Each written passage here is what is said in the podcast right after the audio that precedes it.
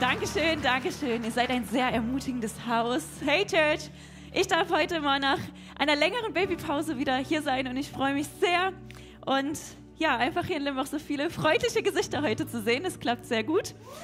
Genau, und ich will dich einfach begrüßen, wenn du online heute dabei bist und vor allem Loop, unseren zweiten Standort, so gut, dass ihr dabei seid. Wir durften vor zwei Wochen in Loop sein. Yes. Der Pastor liebt euch. Genau, und ich möchte euch ermutigen, wenn ihr irgendwann mal dort hochkommt, mit dem Hauskreis alleine, macht es. Es ist wirklich wunderschön. Es ist so schön, mit euch Kirche zu bauen. Und ich möchte die Situation gerade nutzen. Mathis und Maren, ich wurde gerade herzlich empfangen und wollte euch einfach danken. Und zwar ganz persönlich für eure Freundschaft, für das, was ihr in Gemeinde gebt, was ihr tut, wie ihr vorangeht. Ich weiß gerade gar nicht, wo Maren ist. Da hinten. Wir lieben euch. Sie rennt gerade aus dem Raum. Sie mag solche Situationen gar nicht. Genau, ich stelle mich noch mal kurz vor für dich, wenn du neu heute bist. Mein Name ist Maike Wiederenders, das wisst ihr schon. Wir dürfen seit Beginn an diese Gemeinde mitbauen und es ist einfach ein Privileg. Es ist so schön zu sehen, was entstanden ist in dieser Zeit. Ich habe einen Mann, Daniel, mit dem ich durchs Leben gehen darf. Seit zehn Jahren, den seht ihr hier ein bisschen öfter im Klavier. Und ja, wir kommen aus einer wirklich großartigen Woche. Es war Europakonferenz, Mathis und Marie durften da sein, er hat es eben schon erwähnt. Und ja, für uns ist das eine Woche gewesen, wo wir ja einfach uns neu ausgerichtet haben mit Gemeinde, wo wir über Vision Building, über Vision bauen und umsetzen geredet haben. Und vielleicht war das auch eine Woche, wo Gott ganz neu in dein Leben gesprochen hat, wo vielleicht ja ganz persönliche Dinge, die dich gerade be bewegen, was deine Zukunft angeht, was deine Ausrichtung angeht, nochmal neue Vision und Klarheit von Gott hineingesprochen gekriegt hat. Und wir sind heute wieder in der Reihe Ruth, in der dritten Predigt. Und heute wird es auch um Zukunft und weise Pläne gehen. Und wir werden über persönliche Beziehungen sprechen, wir werden über Gemeindebau reden, über geplantes Dating. Also ich denke, es ist für allen, alle Leute hier irgendwas Aktuelles mit dabei und wir werden jetzt noch gemeinsam beten. Vater, ich danke dir, dass du heute hier bist, dass du jeden Einzelnen siehst. Herr, ich danke dir, dass du heute sprechen willst und ich bitte dich einfach, dass du uns ganz neu Einsicht in dein Wort gibst. Herr, dass du uns ganz neu berührst mit deiner Liebe. Herr, dass wir ja, dein Sprechen ganz neu hören heute. Amen. Danke, Yoshi, fürs Klavierspielen. Vielleicht erinnerst du dich noch an die letzten Predigten zum Einstieg. Ich will dir noch mal einen ganz kurzen Abriss geben, falls du keine fleißigen Notizen geschrieben hast. Und zwar kamen wir aus Moab. Ihr kennt bestimmt die Geschichte mit Ruth und Mathis hat uns mit reingenommen, wann es Zeit ist zu gehen von einem Ort, der voll Sünde ist, der trocken ist, wo wir nicht hingehören. Und dann haben wir in der nächsten Woche weitergemacht und haben gehört, wie wir es schaffen, die Liebe unseres Lebens zu finden. Auf jeden Fall nochmal anhörenswert. Und heute wird es weitergehen im Buch Ruth mit der Predigt, wie du gute Beziehungen baust. Und für alle Ehepaare, die beim Thema Dating eben schon ausgestiegen sind, deine Ehe ist nie zu kaputt, nie zu fertig, um nicht hinein zu investieren, um nicht persönlich hinein zu investieren, selber zu wachsen. Und bevor wir mit den vier Punkten einsteigen, will ich dir nochmal einen Einstieg in das Buch Ruth geben, in den Kontext von Ruth, aus dem sie kommt. Das Buch Ruth handelt von einem Mann aus Israel, der seine Heimat Bethlehem, was Brothausen im Grunde heißt, das Haus des Brotes.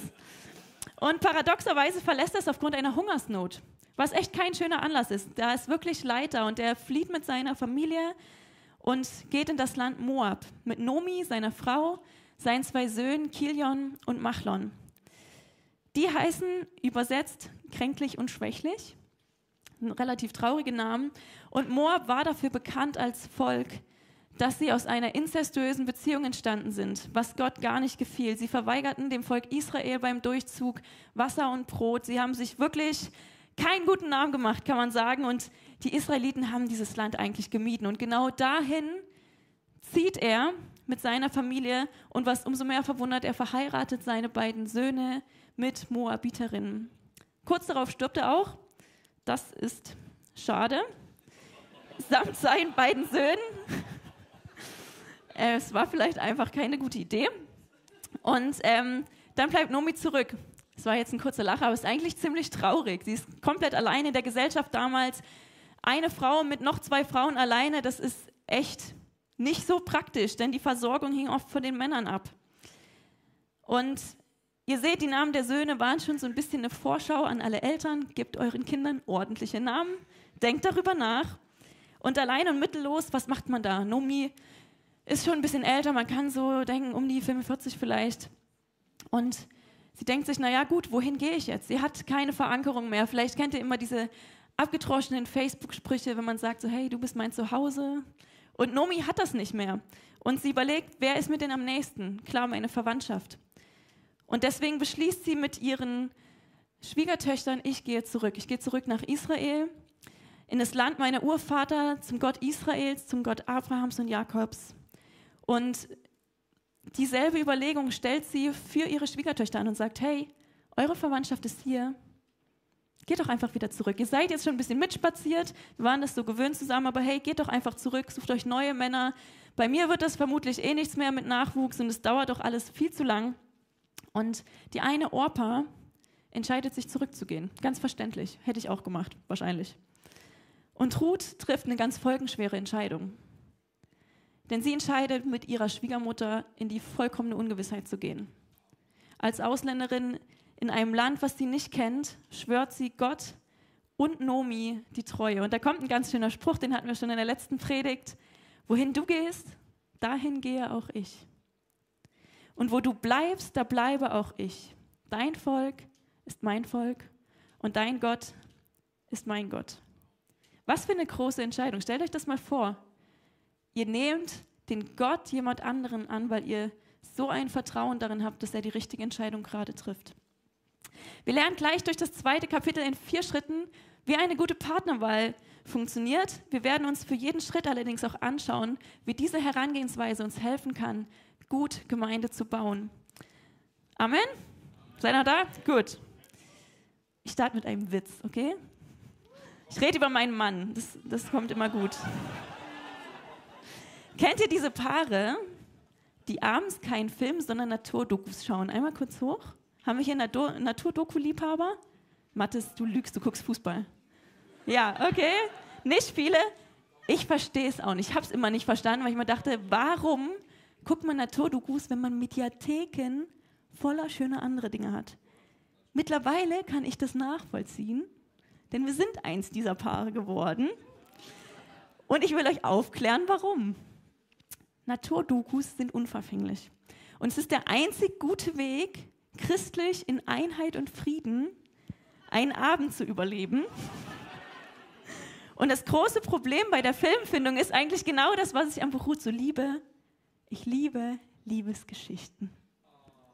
Und ich glaube, in jeder Beziehung gibt es jemanden, der Liebesgeschichten mag. Und eine Person, die sagt, sie mag das nicht, die es aber eigentlich liebt.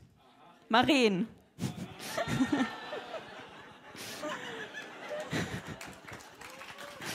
genau. Ich schaue mir auch die ganz, ganz schnulzigen Sachen an. Ich schaue mir auch die an, wo ich mitsprechen kann, ohne den Film schon mal gesehen zu haben. Und wir sind aber jetzt bei Tierdokus gelandet, wo irgendwelche paarungsunwilligen Spinnenweibchen den Kopf ihres Paters abbeißen und das ist auch okay. Ne? Mit dem Buch Ruth ist es allerdings ganz anders. Das ist für jeden was.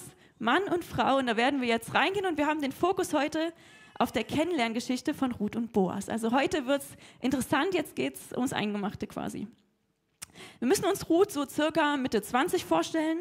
Auf ihr lastet der Druck, in einem fremden Land sich selbst und ihre Schwiegermutter zu versorgen. Mit 45, ich weiß nicht, ob die nicht mehr gearbeitet haben, auf jeden Fall war es an ihr. In Bethlehem angekommen, sucht sie sofort nach einer Möglichkeit, nach einem Feld, wo sie arbeiten kann, unbehelligt hinter den Erntearbeitern her und liegen gebliebene Ehren aufsammelt. Als sie ein Feld fand, auf dem sie als Ausländerin ohne dumme Sprüche zu kassieren oder gekidnappt zu werden, das war gang und gäbe, arbeiten konnte, nutzt sie quasi jede Minute. Sie arbeitet den ganzen Tag durch, sie ist super fleißig und sie weiß, das muss sie jetzt ausnutzen. Sie macht keine großen Pausen. Und dann kommt Boas, der Inhaber des Feldes, Großgrundbesitzer. Und er sieht sie und er erkundigt sich nach ihr. Und er befiehlt seinen Aufsehern, dass sie auf sie achten sollen, dass sie nicht belästigt wird und für ihr leibliches Wohl gesorgt ist. Und hier steigen wir in den Text ein. In Ruth 2, Vers 10 steht, da fiel sie auf ihr Angesicht nieder.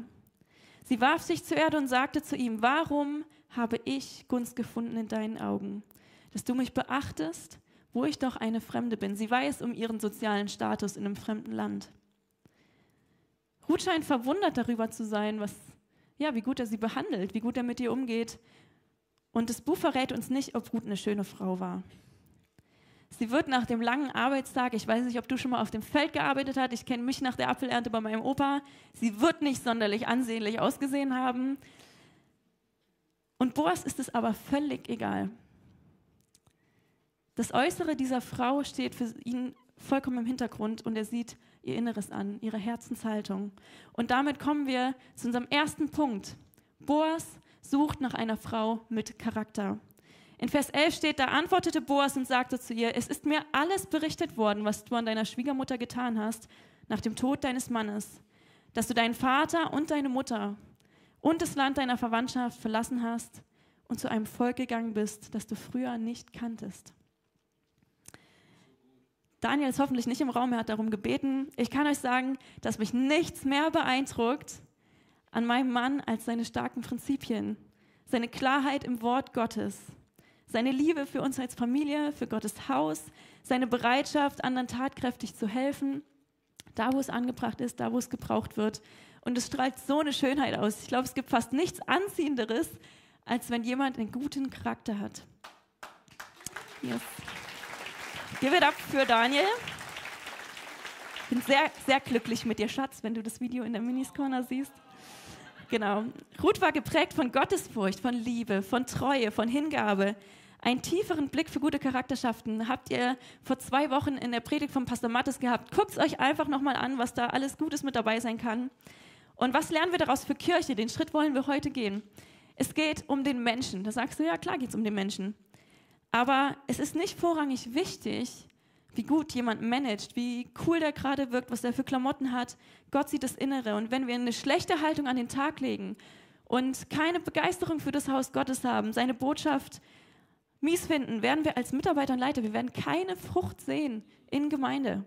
Es wird nicht passieren und keine professionellen Skills helfen, dein Team zu unterstützen, wenn du nicht da bist. Das hilft nicht, wenn wir mit Negativität und schlechtem Gerede den fruchtbaren Boden in Einöde verwandeln. Als Leiter, schau danach, möchte sich jemand wirklich eins machen mit der Vision? Ist er tatkräftig mit dabei? Hat er eine Liebe für das Haus Gottes? Und hier geht es nicht darum, dass wir unseren Nachbarn angucken und uns denken, oh, was macht der, was kann der nicht? Sondern hier ist der Moment, uns selbst anzugucken, unser eigenes Herz zu hinterfragen, unsere Haltung zu sehen. Sind wir mit unseren Gedanken, mit unserer Leiterschaft, mit der Mitarbeiterschaft, stellen wir uns unter die Autorität Gottes? Haben wir eine Liebe bei den Dingen, die wir tun, eine Freundlichkeit, wenn wir mit Menschen sprechen? Und ich glaube, es gibt nichts Schlimmeres, als wenn wir in Mitarbeiterschaft Liebe und Leidenschaft verlieren, oder? Ich möchte eine taffe Frage stellen. Für alle, die schon ein bisschen in Homegroup reingeguckt haben. Bewegt dich, was in deiner Homegroup geteilt wird? Interessiert dich dieses Leid, wofür wir eben gebetet haben? Bewegt es uns, wenn Leute Jesus noch nicht kennen? Macht es uns was aus, dass dieser Raum, der ist so schön voll gerade, es muss uns stören, dass nicht noch 30 andere Räume gemietet werden müssen, weil so viele Leute Jesus nicht kennen. Bewegt uns das, sind unsere Herzen voll davon. Lasst uns nicht müde werden, Menschen willkommen zu heißen. Und lasst uns selbst verwandelt werden, immer weiter, immer wieder zum Abbild von Jesus Christus. Und ein kleiner hin zu der Dating-Komponente. Anstatt danach zu suchen, was du haben willst, bekomm du der Mensch, der, den du suchst, werd du ähnlicher in deinem Verhalten, in deinen Prinzipien, in Prioritäten, die du setzt, zu dem Menschen, den du suchst. Denn es ist oftmals so, dass wir nicht die Menschen ansehen, die wir gerne hätten, sondern oft die ihre Dinge gleich haben wie wir, die gleiche Prioritäten haben, gleiche Prinzipien, gleiches Verhalten. Du willst jemand, der sieben Uhr morgens mit aufbaut, du solltest da sein, um ihn kennenzulernen. Das ist wirklich sinnvoll. Und genauso im Kirchenkontext, werd du der Mitarbeiter, den du gerne morgens abklatschen willst, weil der so voller Liebe fürs Haus Gottes ist. Werd du der Teamleiter, den du gerne haben würdest und der Homegroup-Leiter, den du gerne haben willst. Amen? Was können da praktische Schritte sein? Wachse in Gottes Wort.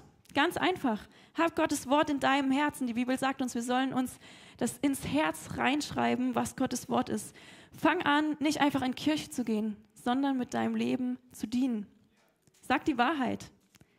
Rede nicht schlecht über Menschen, mach es dir zum Hauptziel, Christus ähnlicher zu werden. Jemand sehr Christlichen zu daten oder jemand Christlichen zu haben, mit dem du verheiratet bist, bringt dich nicht näher zu Gott. Du musst rausgehen aus Moab. Du musst rausgehen aus Moab und ein Mann und Frau Gottes werden. Nachdem Boas den guten Charakter Ruths bemerkt hat, vertieft er die Verbindung. Und das ist auch der zweite Schritt auf dem Weg zur guten Beziehung. Baue eine Verbindung auf. Wie baut man eine Verbindung auf? Hatte jemand schon mal ein Date? Kurz? Ah, sind noch ein paar dabei heute. Also Boas geht den klassischen Weg, ne?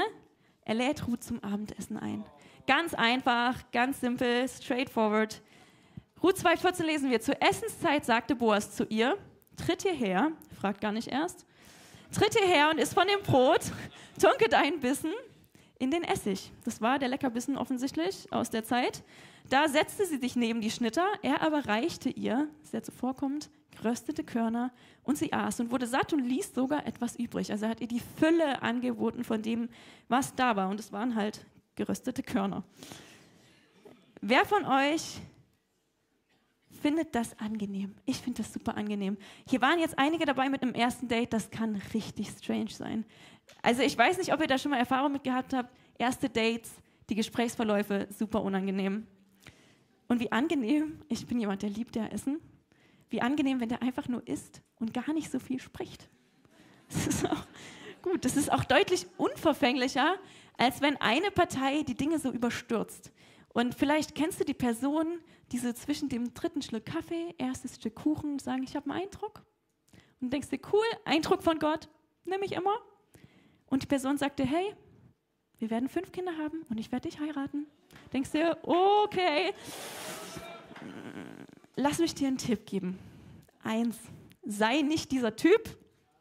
Zwei, für die Frauen, lauf.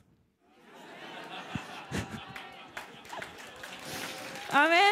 Das wollen wir nicht tun. Und wenn du wirklich einen Eindruck von Gott aus, aus Erfahrung, Gott spricht auch zu den Frauen. Also einfach für dich behalten, bleib im Ball, weiter zum Kaffee einladen, das wird gut. Ruth überstürzt gar nicht. Sie spricht nicht über Kinder, obwohl sie es auf dem Herzen hat, einen neuen Mann zu finden und genießt einfach die reichhaltige Stärkung in guter Gesellschaft. Boas gibt sich besondere Mühe, ihr seine Zuneigung auszudrücken. Das haben wir eben schon gelesen. Und wenn du gerade auf der Suche nach einem Partner bist, such nach jemandem, der sich tatsächlich für dich interessiert, der auf dein Inneres guckt, der investiert, um dich kennenzulernen.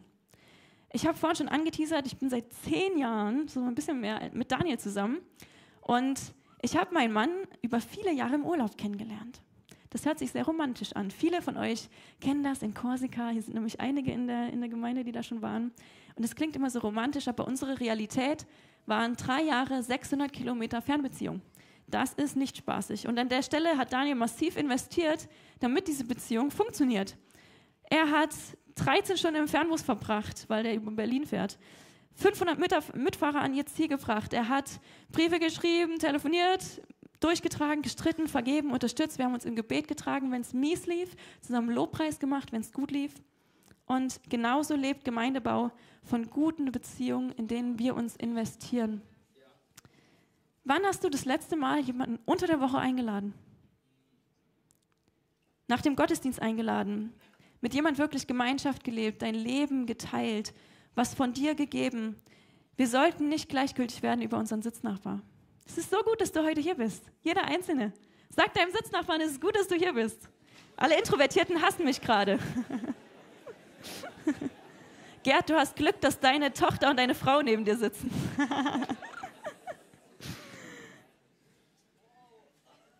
Kirche ist kein Ort, an den wir kommen, wo wir betankt werden und einfach mit einem guten Gefühl in die nächste Woche gehen. Das ist ein Ort, der davon lebt, intensive Beziehungen zu leben. Unter der Woche mit Gott, mit unseren Nebenmenschen. Also schau nach dem Charakter, baue eine Beziehung auf, lad heute irgendjemand ein und baue diese Beziehung tatkräftig mit Gastfreundschaft, mit Liebe. Weiter lesen wir in Ruth. Als sie nun aufstand, um aufzulesen, befahl Boas seinen Knechten, auch zwischen den Gaben darf sie auflesen. Und ihr sollt ihr nichts zuleide tun, vielmehr sollt ihr sogar aus den Bündeln Ehren für sie herausziehen und liegen lassen, damit sie auflesen kann und ihr sollt sie nicht bedrohen. Beängstigend, dass er das so oft sagen muss. Offensichtlich war das echt ein raues Feld, wo Frauen ähm, echt Probleme hatten. Ich habe diese zwei Verse überschrieben mit Nimm Rücksicht. In dieser Stelle passieren verschiedene Dinge. Zum einen ist Boas darauf bedacht, sie zu schützen. Er sorgt dafür, dass ihre Würde gewahrt wird, dass sie nicht belästigt wird. Er macht es ihr einfach zu arbeiten. Wie oft brauchen wir das in Kirche, dass wir es uns einfach machen zu arbeiten, mitdenken. Er ist großzügig zu ihr und er segnet sie dadurch, dass er das tut, was er nach dem levitischen Armgesetz nicht tun müsste. Er muss nichts extra fallen lassen. Die haben die Reste gekriegt, die Armen. Die haben was gekriegt, aber halt echt nicht viel. Weiter heißt es, so las sie auf dem Feld auf bis zum Abend und als sie ausschlug, was sie aufgelesen hatte, da war es etwa ein Eva Gerste. Ein Eva Gerste sagt uns gar nichts. Sagt es einem was? Ein Eva Gerste entspricht einem etwa zweiwöchigen Lohn. Ich weiß nicht, ich will jetzt gar nicht wissen, was ihr so verdient, aber ich sag mal, die gingen ordentlich dreistellig dort raus aus diesem einen Tag. Das ist ganz schön großzügig. Er beweist Ruth an dieser Stelle mit dem, was er geben kann, dass er ihre Erwartungen übertreffen möchte. Der hat diese Frau wirklich gesehen und er sieht sie genau da, wo sie den Mangel leidet. Da, wo ihr Herz Mangel leidet. Und Boas ist jemand, der gerne gibt, der Großzügigkeit lebt. Das Thema Rücksichtnahme ist so ungemein wichtig in Kirche. Sehen wir einander wirklich? Meinst du dein, wie geht's dir? Wie oft sagen wir, wie geht's dir an einem Sonntag? Bist du dann noch eine Minute stehen geblieben oder zehn und hast abgewartet, wie es der Person wirklich geht. Sehen wir beim Aufbauen die Aufgabe oder sehen wir die Person dahinter? Was hat sie gerade für Bedürfnisse, auf die wir Rücksicht nehmen können? Kann sie so schwer tragen? Geht sie gerade generell nicht gut? Brauchst du eher Gebet? Hinter, hinter uns liegt eine Wochen, ja, eigentlich eine wochenlange Reise hin zu dem Vision Builder Tag, der wirklich so wichtig für uns als Kirche ist weil wir das sehen wollen, dass so viel mehr in der Kirche passiert. Eine Woche von Wertschätzung, von Großzügigkeit. Und manchmal müssen wir uns, glaube ich, fragen, wir sehen so oft dieses große Ganze, aber leben wir das auch im Kleinen? Sind wir auch im Kleinen treu gegeneinander und leben Wertschätzung und Großzügigkeit? Geben wir, wo es gebraucht wird, ist oft die Frage, aber geben wir vielleicht auch da, wo es einfach ein Segen ist. Ich habe das selbst so oft erlebt, Einfach durch ermutigende Art, jemand aufbauendes. Ich saß hier hinten, es hat jeder vom Worship-Team einfach nur noch mal kurz die Hand auf die Schulter, so, hey, we'll be good. So, egal wie es wird, aber die sind einfach ermutigend dabei und es ist so schön. Und wie oft wir weitergegebene Kinderkleidung hatten, offenes Ohr, Gebet, was wirklich stattfindet unter der Woche. Kennt ihr das so, hey, ich bitte für dich? Vielleicht hast du es selbst schon mal gesagt, ist okay. Mach's nächstes Mal anders. Betet wirklich für die Leute, die Anliegen, die hier stehen. Die Leute brauchen euer Gebet. Und es ist so kraftvoll. Ich weiß von meiner Taufpatin, von meiner Alten, die ist, ich will nicht sagen kurz vor Exodus, aber die betet wirklich schon viele Jahre für mich. Also eigentlich seit meiner Geburt. Und ich weiß von dieser Frau, dass die das tut. Die macht das wirklich. Ich habe das mitgekriegt, dass die die Woche über steht und betet. Und die Bibel sagt uns, dass Gebet geistliche Kampfführung ist. Das finde ich ein hartes Wort. In Epheser 6 steht, dass wir eine geistliche Waffenrüstung anziehen sollen, die uns umgürtet mit Wahrheit. Gerechtigkeit ist unser Schutzpanzer. Unsere Füße sollen gekleidet sein mit dem Evangelium Gottes, mit der Bereitschaft. Meine Schuhe sind echt nicht gut dafür, wenn es laufen sich schnell durch. So, wir haben ein Schild des Glaubens, was uns vor Angriffen bewahrt. Und das Schwert, was Gottes Wort ist. Sind wir gerade in der Verfassung, füreinander zu kämpfen? Sind wir bereit, gerade wenn jemand keine Kraft hat, für Menschen, die Jesus noch nicht kennen, oder müssen wieder anfangen zu trainieren?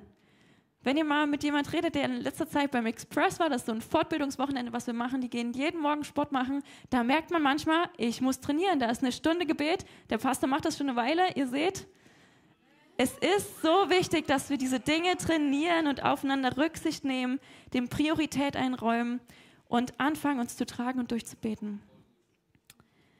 Und dann kommen wir zum letzten Punkt. Such dir gute Ratgeber.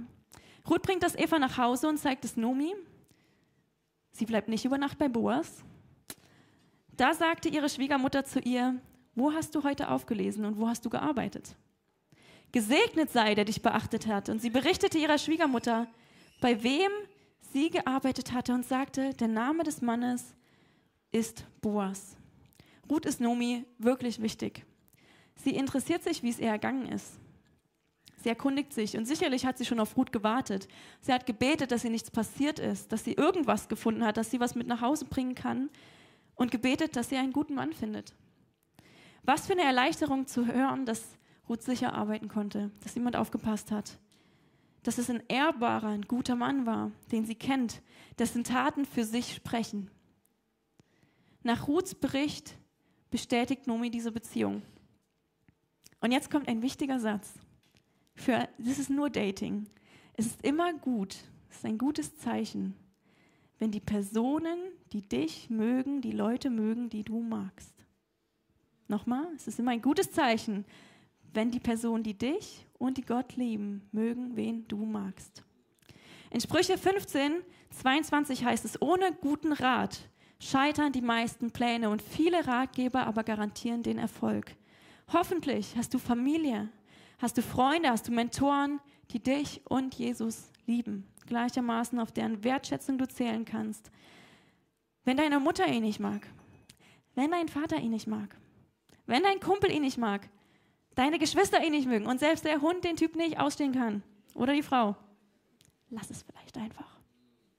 Tu es einfach nicht und lass die Finger davon. Und die Bibel lehrt uns, dass wir gute Ratgeber brauchen, Menschen mit gutem Einfluss auf uns, damit wir im Glauben wachsen. Hast du Menschen, die in dein Leben sprechen, dass du im Glauben wächst? Mentoren an deiner Seite, Leute, die dich reflektieren, die dir helfen, deine Berufung zu finden. Nomi wird ihrerseits eine sehr angesehene Person ge gewesen sein und das sehen wir daran, ihre Schwiegertochter Töchter wollen direkt mitgehen. Die eine hört sogar drauf, dass sie zurückdrehen soll und die andere denkt sich so ein Quatsch, dann höre ich nie wieder was von der. Wenn du solche Personen suchst, hab die Offenheit, dass sie tatsächlich in dein Leben sprechen dürfen, dass es mal unbequem wird, aber dass du weiterkommst. Wir fassen zusammen. Ruth begegnet Boas und er sieht ihren Charakter. Er sucht eine Verbindung, er nimmt Rücksicht auf sie und bestätigt seine Absichten. Numi besiegelt diese Beziehung mit der Zustimmung und ihrem Ratschlag und am Ende heiraten sie. Und sie bekommen einen Sohn, der ein direkter Vorfahre von Jesus Christus wird. Wie es am Ende des Buches heißt, und sie gaben ihm den Namen Obed. Der ist der Vater Isais, der ist der Vater Davids, aus dessen Haus der Messias kommt. Was für ein Happy End, oder? Was für eine Liebesgeschichte. Ich liebe es. Ich liebe Liebesgeschichten. Einfach gut. Und dann dachte ich mir kurz, ich weiß nicht, wie sehr du schon durchs Alte Testament gegangen bist. Da geht es immer um das Volk Israel. Gott will am Volk Israel zeigen, was er tut. Und was macht eigentlich diese Moabiterin da drin? Was macht in dieser Geschichte diese Frau von einem fremden Volk, die Teil des Stammbaumes von Jesus Christus wird? Nicht nur Teil des Volk Israels irgendwo, sondern in diese Erbfolge mit hinein tritt. Jesus, der die Menschheit errettet hat, der Friedefürst, der Sohn Gottes. Bis jetzt hat irgendwie alles so gut gepasst, oder? Prophetien sind in Erfüllung gegangen, es war linear und klar, die haben manchmal ein bisschen Quatsch gemacht, aber es ging immer vorwärts mit Gott und immer wieder zurück zu Gott.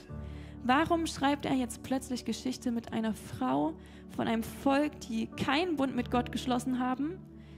Die haben Israel Wasser und Brot nicht gegeben und verweigert, sehen wir hier vielleicht so einen kleinen Fingerzeig auf die Erlösung von uns allen. Wir sind die Völker, was in der Bibel immer als die Völker steht. Die Erlösung von uns allen durch den Eintritt in den Bundesschluss, durch ihren Glauben. Durch den Glauben, den sie hat, den sie auf Gott setzt, sagt Nomi, dein Gott ist mein Gott, das steht fest, ich entscheide mich dafür. Sie hat den Glauben an den einzig wahren Gott, den Gott Israels, Abrahams und Jakobs. Sie versteht, wo ihre Rettung ist, auch wenn die Umstände nicht widriger sein könnten. Sie vertraut Gott, versorgt zu sein und erlebt darüber den größten Segen ihres Lebens. Die umfassendste Annahme und Erlösung durch ihren Glauben. Band, ihr könnt hochkommen. Gott hat ein Volk auserwählt, um seine Liebe für alle, alle Völker sichtbar zu machen. Vielleicht fühlst du dich heute angesprochen und fühlst dich hier irgendwie fremd. In einem fremden Haus, so ein bisschen, ja, wie aus Moab gerade. Irgendwie irgendjemand hat dich eingeladen und du bist gerade hier vor Ort in der Adiseda, in Loop, vielleicht schaust du online zu und vielleicht fühlst du dich eher wie ausgeschlossen in Moab, der in einem fremden Land suchst du irgendwas, aber du kannst es noch gar nicht greifen, was das überhaupt alles ist und irgendwie klatschen alles, ein bisschen Musik im Hintergrund, es wird was erzählt. Und dann möchte ich dir heute was zusprechen, was Pastor Mattes schon vor zwei Wochen angeteasert hat. Wenn Gott mit dir in Beziehung treten will, dann gibt es keine Zufälle. Du bist heute richtig hier. Gott sieht dich an. Er sieht alles, was du mitbringst, alle Verletzungen, alle Ungewissheit in deinem Leben, alles, was du suchst, deine Sorgen, alles, was du verbirgst, was du nicht teilen willst mit Menschen. Und er liebt dich trotzdem. Trotzdem ist Jesus für dich gestorben. Er liebt dich bedingungslos. Und er hat alle Sünden für dich bezahlt. Ich weiß nicht, ob du dir das vorstellen kannst. Für mich war das schwierig, als ich Jesus angenommen habe in meinem Leben. Hat er wirklich für alles gezahlt? Ja, er hat für alles gezahlt, egal was in deinem Leben ist, egal wie du dich gerade fühlst. Und Jesus Christus ist gestorben, damit jeder einzelne von uns Beziehung zu ihm leben kann. Und ich möchte heute eine Gelegenheit schaffen, dass du in ein neues Leben eintrittst. Ein Leben mit Annahme. Ein Leben, für das Jesus gestorben ist, in Freiheit. Und ich möchte jetzt einfach einen Moment schaffen und ich bitte euch einfach dazu aufzustehen, alle zusammen. Keiner steht hier alleine. Und das ist ein privater Moment und es geht jetzt nur um dich und Gott.